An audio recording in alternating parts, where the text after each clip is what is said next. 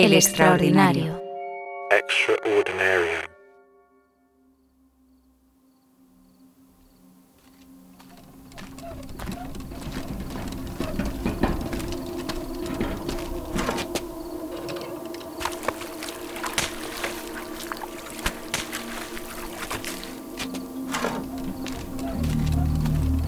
En esta esquina, en 1676, el carnicero Just Merlu tiraba al agua los restos de la venta del día. Lo hacía al caer la noche, para que nadie lo viera. El canal de Ámsterdam es un gigantesco vertedero subacuático.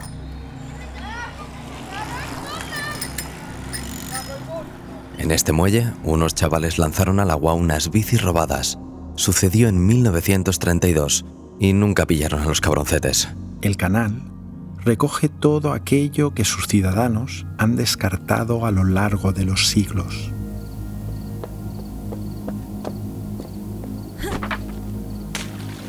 En ese puente, Anke Vandemir arrojó una Biblia al río. Lo hizo tras abandonar el seminario en el que llevaba cinco años recluida. El año 1899. Arderé en el infierno, pero vosotros también. El canal es un espejo de los hábitos y gustos cambiantes de sus habitantes. En esta calle estrecha, Arabella de Jong se deshizo de su Nokia 5110. Esa noche se había tomado dos pastillas de éxtasis y quería ver si el móvil flotaba. Era el año 1997. ¡Ay, joder! ¡Que no flota! ¡No flota! Cada vez que alguien tira un objeto al agua, fía su desaparición al canal. En esta plaza, Hendrik Brugel tiró una daga ensangrentada al río tras una pelea en una taberna. Era el año 1573.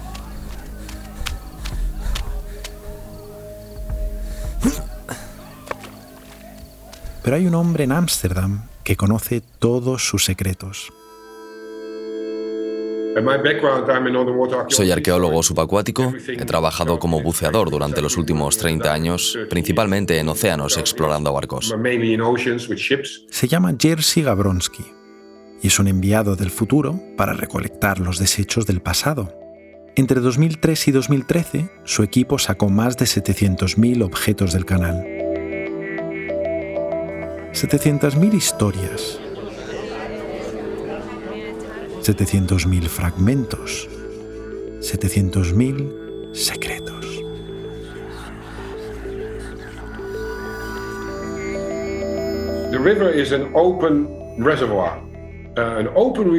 El río es un repositorio abierto, es un reflejo de todo aquello que ha circulado por la ciudad a lo largo de los tiempos. Refleja todo, sin importar la clase social.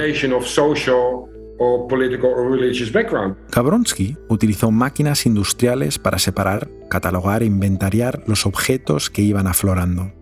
Lo hizo aprovechando un momento único en la ciudad, la construcción de una línea de metro que cruza el centro histórico de norte a sur. The North-South Metro Line in Amsterdam is one of the most challenging infrastructure projects in Dutch history. Una obra que obligó a hacer túneles a 30 metros de profundidad para no dañar el patrimonio histórico de la ciudad. Un proceso que obligó a vaciar los canales. Cuando los operarios terminaban su jornada, los arqueólogos cogían el relevo y descendían a los túneles. Gabronsky no solo excavó, Gabronsky viajó en el tiempo. Cuando desciendes bajo el río, cada metro que bajas es un paso atrás en el tiempo. Pero el río también es dinámico, y esas capas de tiempo se mezclan y se vuelven caóticas. En las profundidades del canal encontró conchas de mar de hace 100.000 años, cuando esto era un pantano y la palabra Ámsterdam no había sido inventada todavía. Encontró utensilios de cazadores recolectores. Recolectó monedas del medievo, sacó brillo a armaduras del siglo XVIII y rescató clavos de todas las épocas. Amasó cerámicas de 1796 y Nokias del año 1996, fichas de Pokémon y huesos de filete centenarios, cucharas, ladrillos y botellines de cerveza. Pero a veces no hay que excavar muy profundo para encontrar lo que está oculto. Basta con tomar algunos desvíos. Ponte tú delante, Alfredo, que yo voy con el equipo. Claro. Nos acabamos de subir a un coche en el parking de la Plaza Mayor de Madrid. Estamos con Alfredo González Ruibal. Y no sabemos dónde vamos. El arqueólogo ha preferido mantenerlo en secreto.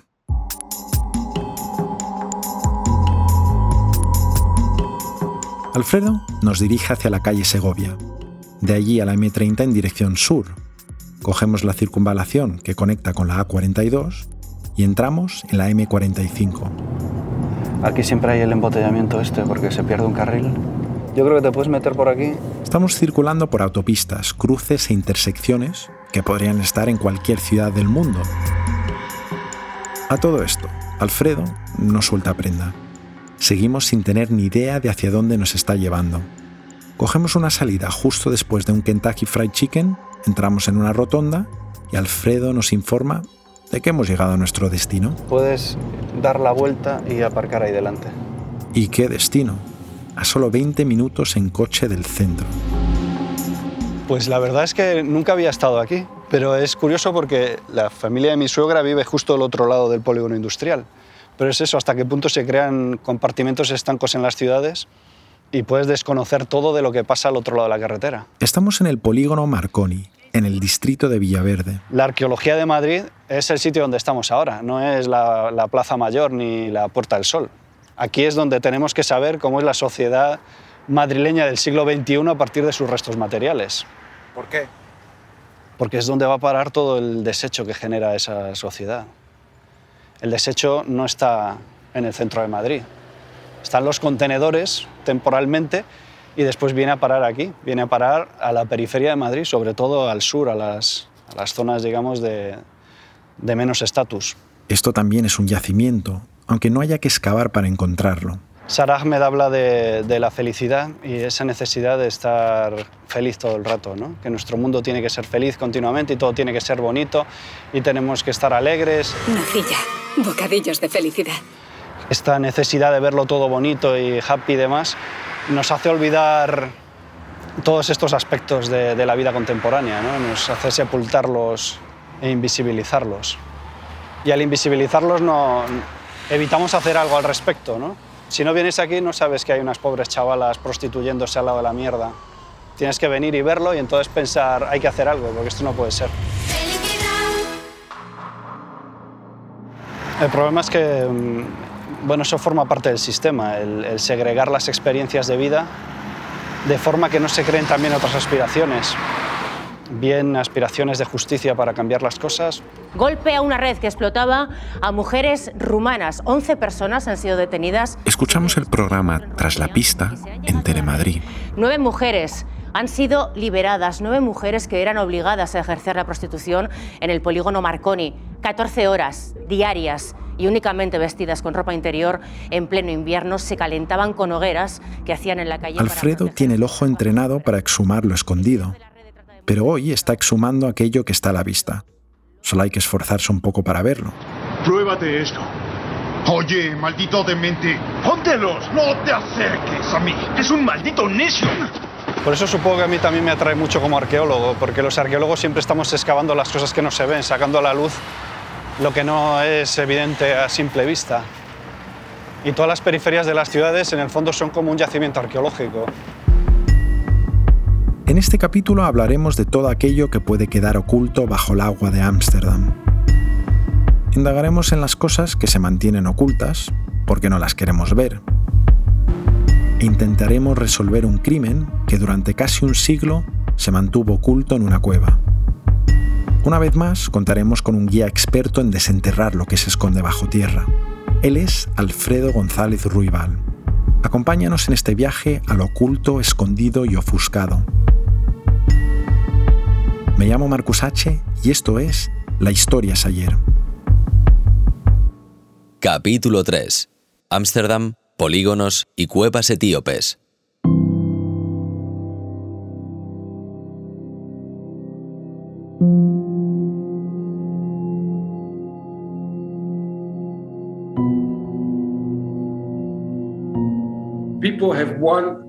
Las personas en todo el mundo tienen el mismo comportamiento instintivo cuando quieren deshacerse de la basura. La tiran al agua, nadie lo ve. Es por eso que nuestros océanos están llenos de plástico, porque alguien pensó, bueno, lo lanzo al agua, no lo veo, así que no existe.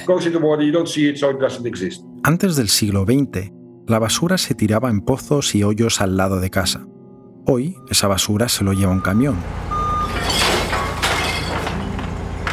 Esto ha supuesto un enorme avance para la humanidad, pero ha hecho un poco más difícil el trabajo de los arqueólogos, porque la basura es una de las principales materias primas que utilizan para estudiar a los humanos.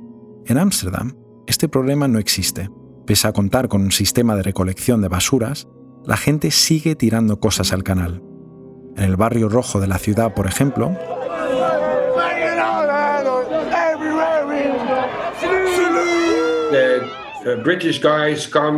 los británicos vienen aquí para celebrar sus despedidas de soltero. Se emborrachan durante tres días y tiran los vasos al canal porque es divertido. El canal se convierte en un espejo de sus visitantes.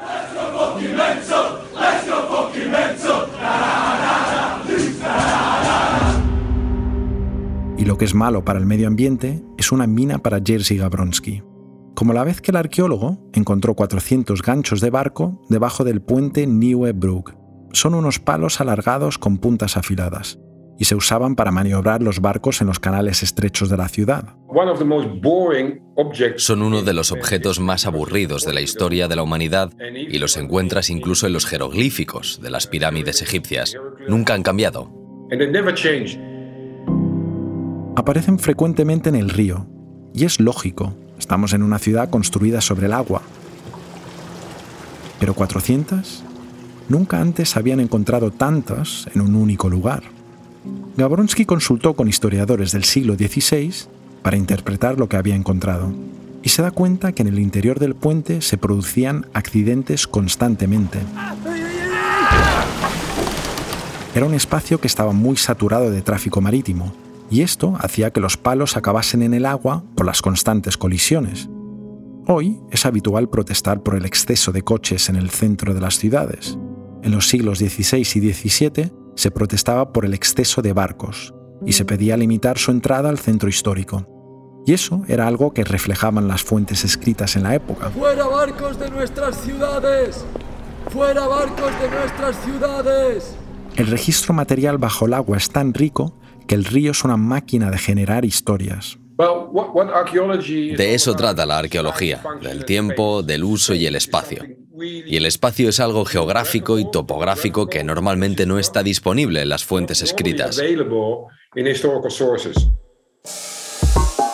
Ese es el proceso de interpretación en arqueología y sucede desde el minuto uno. Desde que empiezas a raspar la capa vegetal hasta que has expuesto todo, es continuamente estar lanzando hipótesis con el material.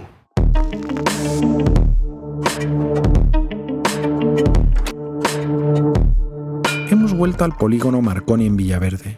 Ahora mismo estamos parados en una montaña de basura a un lado de la carretera. Me sorprende siempre la, escala geológica a la que funcionamos en el mundo contemporáneo, en el mundo actual realmente, o sea, esto no es simplemente una pequeña escombrera, un poco de, de, basura, ni siquiera un basurero tradicional. Estamos hablando de toda una topografía que se ha transformado. En estos momentos estamos en una pequeña colina, estamos eh, pues 4 o 5 metros por encima del, del terreno original. Todo lo que hay aquí son desechos humanos aparecen pequeñas pistas que nos dicen que estamos entre basura contemporánea. Y se puede saber por determinados elementos que nos dan una fecha post-Quen, por ejemplo, lo de el anuncio de fumar mata de la, de la cajetilla, porque eso aparece en un momento determinado, ¿no? aparece hace pues, 15 años o así, con lo cual si no lo tuviera sería anterior.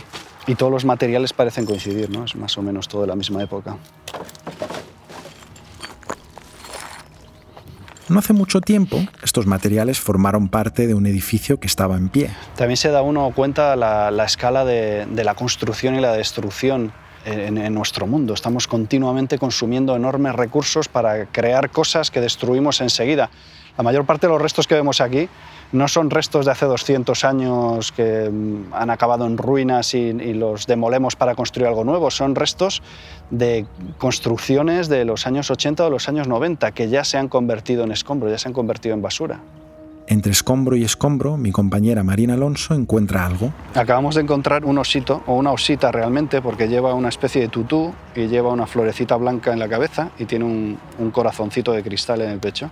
Un juguete que seguramente viene del desescombro de una casa de Madrid, probablemente, o de alguna ciudad del entorno. Esto es la arqueología de los madrileños del siglo XXI. Lo que vemos es una masa amorfa de, escombros y lo ocupa más espacio y es más visible. Pero entre escombros están los restos de nuestra vida también, los objetos personales, lo que nos identifica y lo, que nos personaliza, lo que nos vuelve humanos.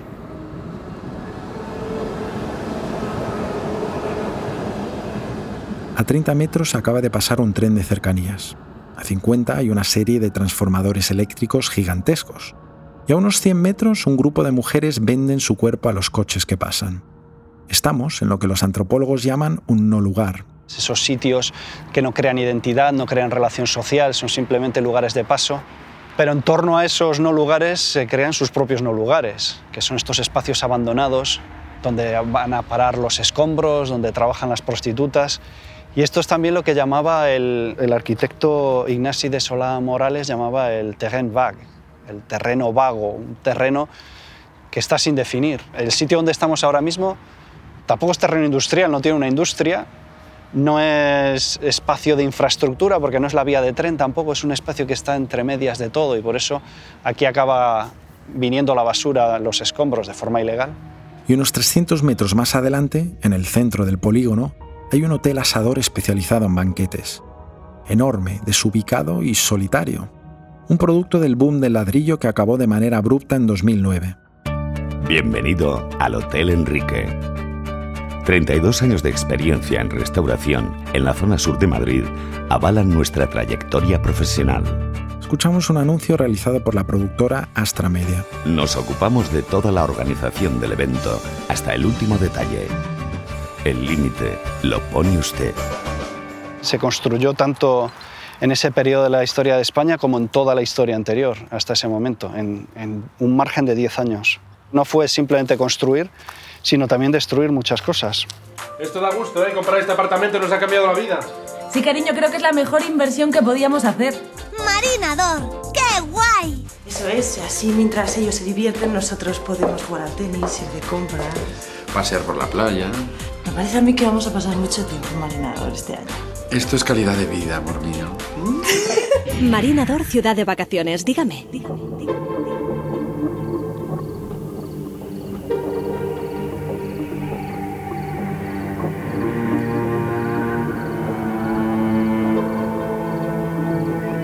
Volvamos a Ámsterdam para seguir explorando las conexiones materiales de Jerzy Gabronsky. A unos pocos metros de los ganchos de barco, su equipo localizó medio centenar de dagas dobladas. Eran dagas no oficiales, dagas que no te permitían introducir en la ciudad en el siglo XVI y XVII. Este puente era una de las puertas de entrada a la ciudad, y para traspasarlo había una serie de guardas que te cacheaban. Si encontraban que llevabas dagas prohibidas, las desactivaban doblándolas y lanzándolas al agua. Lo siento, pero no cumple con las medidas permitidas. Una vez más, el canal se convierte en una fábrica de historias, pero la verdadera magia empezó a ocurrir hacia el final del proyecto, cuando Gabronsky contaba con el registro arqueológico completo. Y entre los 700.000 objetos que excavó, una de las cosas que más le llamaron la atención fueron los teléfonos móviles. Eran todos de los años 90, sin pantallas táctiles ni conexión a Internet. Venían de una época cercana, pero sentía como si fueran de un lugar muy lejano. Esta es una demostración de la calidad de sonido de los teléfonos móviles NEC. Bruno, Bruno, vamos campeón, túmbate, túmbate. Venga, ataca, ataca. Esas carcasas de móvil Nokia del año 2004 ya realmente parecen tan arqueológicas como las hachas de bronce que se encuentran también dragando en los canales de Ámsterdam. Un móvil de los 80 es una antigüedad en los ojos de un niño 20 o 40 años después. Y también sirve para otra cosa, y es para darnos cuenta de la aceleración temporal. Nos ayuda a explicar de manera sencilla cómo nuestra cultura material cambia constantemente y cada vez más rápido. Pero una vez que empiezas a comparar ese móvil con objetos del pasado, te das cuenta que no somos tan modernos como pensamos. Al final el móvil es un método de comunicación similar a una tablilla de cera que excavamos también. Y si metes esos dos objetos en la categoría de comunicación, al final te das cuenta que una tablilla era una manera de mandar un SMS en tiempos medievales. Y de pronto, dos objetos que parecen separados por siglos ya no lo están tanto. Y te das cuenta que nos creemos muy listos y avanzados, pero alguien del 1500 también era moderno, pero con otros medios. Esto se ve, por ejemplo, con los mecheros de plástico. No dejan de ser una evolución de las cajas de yesca, que usaban los habitantes de Ámsterdam para hacer fuego en 1500. Mismas herramientas, pero con una apariencia distinta. Por historias como esta, Gabronsky cree que nunca debemos desaprovechar las oportunidades de excavar que nos dan los grandes proyectos de infraestructuras. Cuando remueves la tierra siempre hay una historia esperando ser revelada, y cuanto más grande el proyecto, más grande la historia.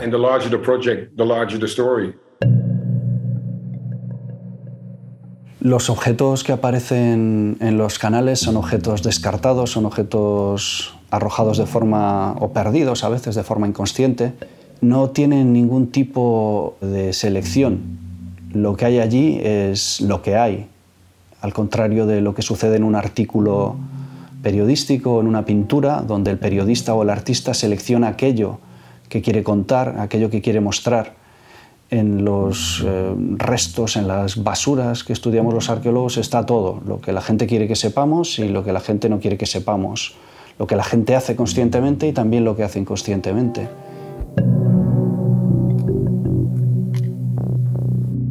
Estamos de vuelta en el polígono Marconi y Alfredo nos ha traído a las puertas de una enorme fábrica abandonada. Esto es una antigua siderurgia, es ArcelorMittal es una fábrica siderúrgica que ha estado en, en, activo hasta hace relativamente poco tiempo. Ha tenido una historia bastante complicada y lo que estamos viendo aquí son muchas cosas al mismo tiempo. Estamos viendo la desindustrialización de España. En España ya queda muy poca industria pesada, industria contaminante, como sucede en la mayor parte de Europa. Lo que está sustituyendo a esa industria contaminante son pues, los servicios, las industrias de la información, que son industrias mucho más limpias o aparentemente más limpias y mucho más ligeras. Es, esa modernidad líquida de la que habla el sociólogo Sigmund Bauman. Pero en realidad esa modernidad contaminante sigue. Lo que pasa es que no está en nuestras ciudades, no está en la, en, en la trastienda de nuestras ciudades, está en la India o está en China. Mittal es una industria india. Mittal compró la siderurgia que había antes aquí, que era española, y después lo siguiente que hizo fue deslocalizarla y llevársela a un sitio donde pues, los empleados ganan 30 euros al mes y no tienen ningún tipo de derecho laboral. Eso es esta ruina también, es también esa ruina que no vemos es la ruina que genera nuestro estilo de vida en, otros países del mundo. Y algunos datos, esto ya es eh, puro chascarrillo, pero que nos viene a, dar, a entender ¿no? lo que es esta persona. 65 millones de dólares dicen que se gastó en la boda de su hija. Escuchamos un reportaje de EITV sobre Lakshmi Mittal, dueño de ArcelorMittal. Se celebró en el Palacio de Versalles una actuación de la eh, artista australiana Kylie Minogue que costó 300.000 euros y que se le trajo desde Australia y se le devolvió a su país en un jet privado. Y esta Creo que al final todos nos movemos en espacios muy pequeños, en nuestro barrio, en el centro, las zonas más o menos comerciales o de ocio. Y la realidad es que el 90% del espacio de las ciudades no es eso, el 90% es eh, industrias, espacios abandonados, son aeropuertos, ¿no? el, aeropuerto de, Barajas es como la mitad de lo que ocupa toda la ciudad de Madrid pero están fuera de nuestro ángulo de visión, son ángulos muertos. No puede existir esa ciudad con esa forma de consumo, con esa forma de vida, sin esos espacios degradados, sin esos espacios de ruinas, de contaminación, pero no tendría por qué ser necesariamente así. De hecho, es un fenómeno muy reciente, es decir, siempre ha habido zonas más industriales, zonas más marginadas.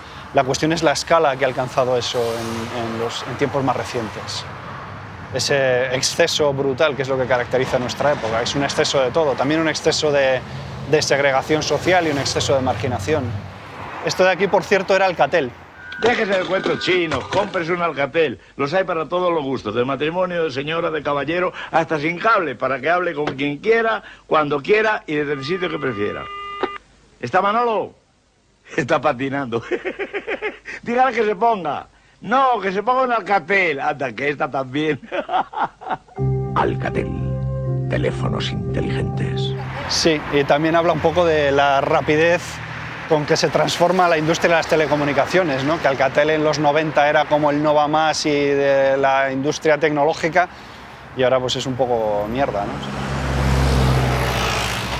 Desde que estamos aquí no han parado de circular camiones y eso se empieza a notar en nuestros pulmones. Solemos pensar que la mayor contaminación en la Comunidad de Madrid está dentro de la, de la, propia ciudad de Madrid, en el centro. Y en realidad donde estamos ahora es la zona más contaminada de todo Madrid por lo menos de, dióxido de nitrógeno, porque es a donde va a parar. Las ruinas no solo se ven, también se sienten. De hecho, eso es algo que creo que también no tenemos suficientemente en cuenta. Toda la experiencia sensorial, que no es simplemente lo que vemos, lo que vemos es degradación visual, ¿no? es, desagradable, no es estético, es, es, suciedad, es porquería. Pero es también una experiencia corporal, ¿no? desde lo que significa caminar entre basuras aceras que están rotas, asfalto con baches, hasta lo, que estamos respirando, que estamos respirando mierda claramente. Hola, ¿qué tal a todos? Hombre, Tamara Falco, marquesa de Griñón. ¿Qué hace una persona de su distinción en un sitio como este? La verdad es que no salgo mucho de mi cubículo. Ya, por eso me, me sorprende verte aquí en el polígono Marconi. Yo creo que hoy en día no todos nos mezclamos, o sea, no, no es como los pijos de los años 80, ¿no? Que Ajá, muy bien. Pero dime la verdad, ¿qué haces aquí? Yo, yo creo mucho en, en, la igualdad. Venga, pilla, dime la verdad. Has venido a deshacerte de algunas cosas, ¿no? He tenido que hacer una limpieza brutal, que digo, ¿pero para qué he guardado eso? Lo sabía. A ver, ¿qué tienes allí? ¿Una Biblia? Que la Biblia la tengo un poco olvidada, pero tampoco leo mucho, ya de por sí, ¿sabes? Entonces no sé si... A ver, unas sandalias. A mí las sandalias me duran una temporada. No sé qué hago con ellas, o sea, no entiendo, pero. O sea, es que. destrozadas. ¿Poseer te hace feliz? El material es importante y todos los necesitamos, somos, o sea, somos materia. Pero otra cosa era que eh, viviera para y por conseguir esas cosas. Ajá. Pues es que es, es, una situación extraña, porque no sabes si tirarlo a la basura, porque en algún momento tal... De hecho, creo que sufre un poco de síndrome de Diógenes. Ya, ya, bueno, Tamara, que nos tenemos que ir, que, que, un placer saludarte. Pues el gazpacho, la paella, el bocadillo vegetal, pues la tarta de melocotón, la tarta de chocolate de mi madre, el bizcocho. Em, vale, eh, genial, que vaya todo muy bien. Yo creo que me va a dar un parraque en cualquier momento porque...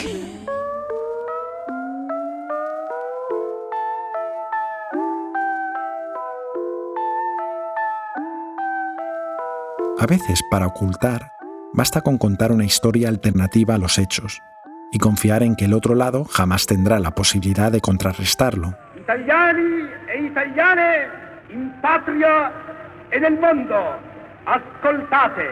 Durante muchos años, oficiales del ejército italiano fascista vendieron una pequeña batalla en las montañas de Etiopía como una gran gesta heroica. Italia ha finalmente su imperio.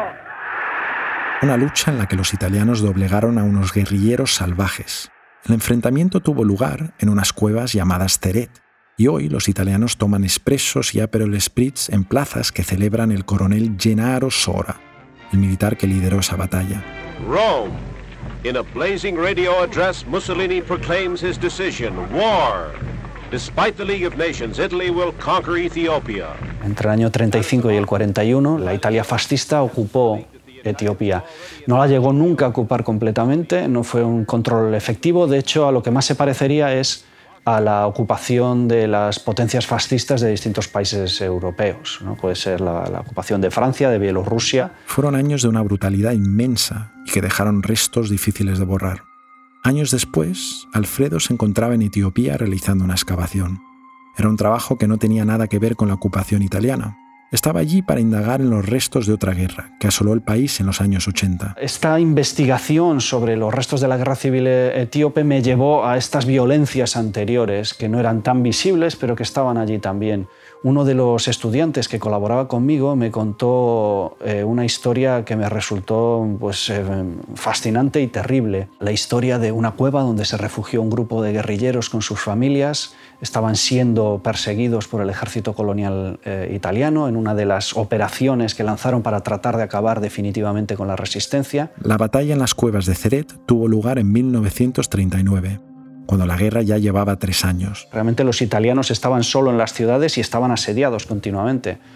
Y vivían realmente en un clima de terror, porque eh, bueno, se imaginaban que en cualquier momento los partisanos iban a entrar y los iban a matar a todos. Entonces, ese, ese clima de, de, miedo y de inseguridad en el que vivían muchas veces les llevaba a lanzar grandes operaciones antipartisanas que eran auténticas salvajadas, se bombardeaba con gas mostaza las aldeas, se masacraba a todo el mundo, se les prendía fuego. Los italianos deciden ampliar el cerco de seguridad alrededor de la capital. Lanzan una nueva operación en la primavera del año 39 para tratar de acabar con los guerrilleros que estaban más cerca de, de Addis Abeba, de la capital. Consiguen aislar a un grupo de guerrilleros. Y los acaban acorralando en una cueva que está como unos 200 kilómetros de, de Addis Abeba. Es una cueva que está en un entorno inhóspito y dramático Justo donde se acaba el altiplano etíope y baja pues, prácticamente 3.000 metros de golpe en, en, un acantilado basáltico, ahí está el, el, hueco de la cueva y realmente era un sitio pues, prácticamente inexpugnable, era muy difícil atacar ese lugar. Los soldados, acostumbrados a realizar operaciones en los Alpes, idean un plan ante la negativa de los guerrilleros a rendirse. Lo que hicieron los italianos fue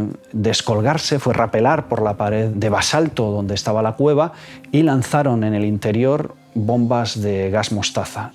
Cuando salieron lo que hicieron fue ametrallarlos. A los que mm, finalmente se rindieron los ejecutaron eh, cerca de la cueva. En total, las fuentes dicen que ejecutaron a cerca de 800 guerrilleros. Esa es la historia oficial.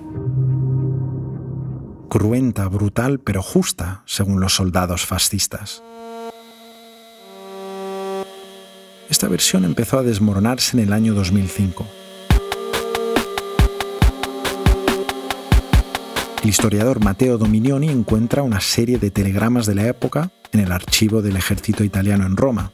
Encuentra también mapas y escritos que hablan de una batalla en una cueva. Y esos documentos cuentan cosas que no se habían contado antes. Alfredo se entera de esta historia y decide organizar una expedición arqueológica a la cueva. Así que fuimos allí, conseguimos llegar a la cueva y cuando entramos efectivamente se había conservado tal cual, había quedado eso, se había quedado fosilizado como en, en, el mes de abril del año 1939. Pero allí no solo había restos de soldados masacrados. Y lo que nos encontramos, para nuestra sorpresa, fue una aldea etíope subterránea. Es decir, no era una base militar, sino que era una aldea, una aldea con los, los, graneros, los molinos para moler el cereal, los morteros para hacer aceite, las cestas, las cerámicas, los hogares donde preparaban la comida. Los guerrilleros etíopes, los partisanos, se movían con toda la aldea. De hecho, por cada combatiente hombre había cuatro o cinco personas que no eran combatientes, que incluían pues, las mujeres, los niños, los ancianos, eran pueblos enteros en movimiento. No hay que entenderlos como dependientes, sino quizá más bien al revés. Los guerrilleros dependían de toda esta gente porque eran los que cultivaban, las que preparaban la comida, porque fundamentalmente eran, eran mujeres. Hasta ahora, el ejército italiano había dicho que en la cueva había solo unos pocos civiles. Entonces es toda una historia que de repente aparece en esa cueva y que no estaba escrita, que no está en los libros de historia ni en las conmemoraciones oficiales donde el protagonista siempre es el guerrillero, siempre es el partisano. Y empezamos a encontrar restos humanos. La oscuridad de la cueva había contribuido a su buen estado. Conservaban la ropa, conservaban la piel.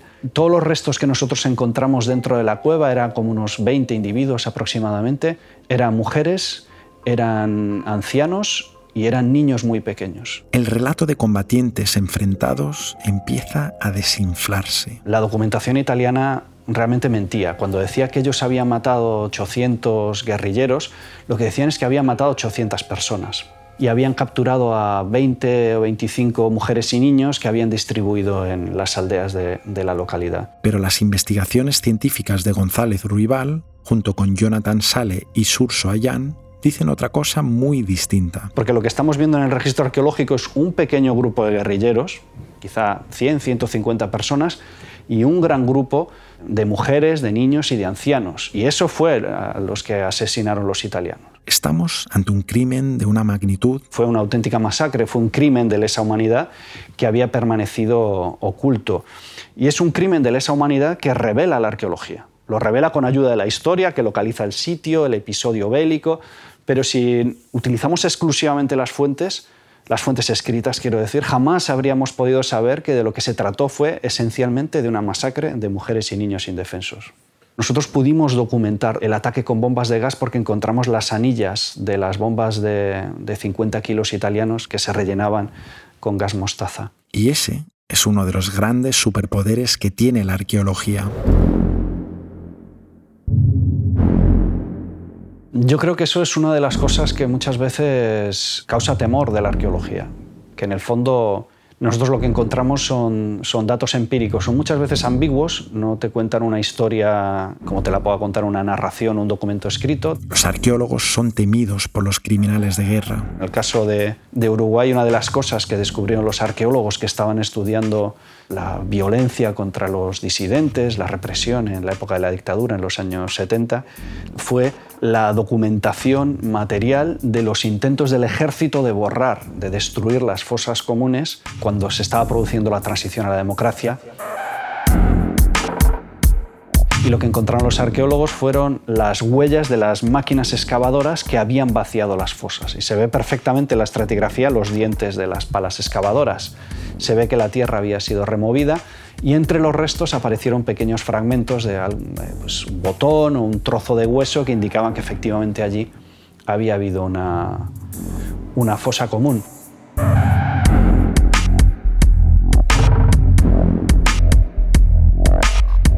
Con lo cual, la moraleja, digamos, es que no hay escapatoria. Da igual, si has cometido un crimen, lo vamos a descubrir sea porque se conservan los restos del crimen, sea porque se conservan las huellas del borrado del crimen.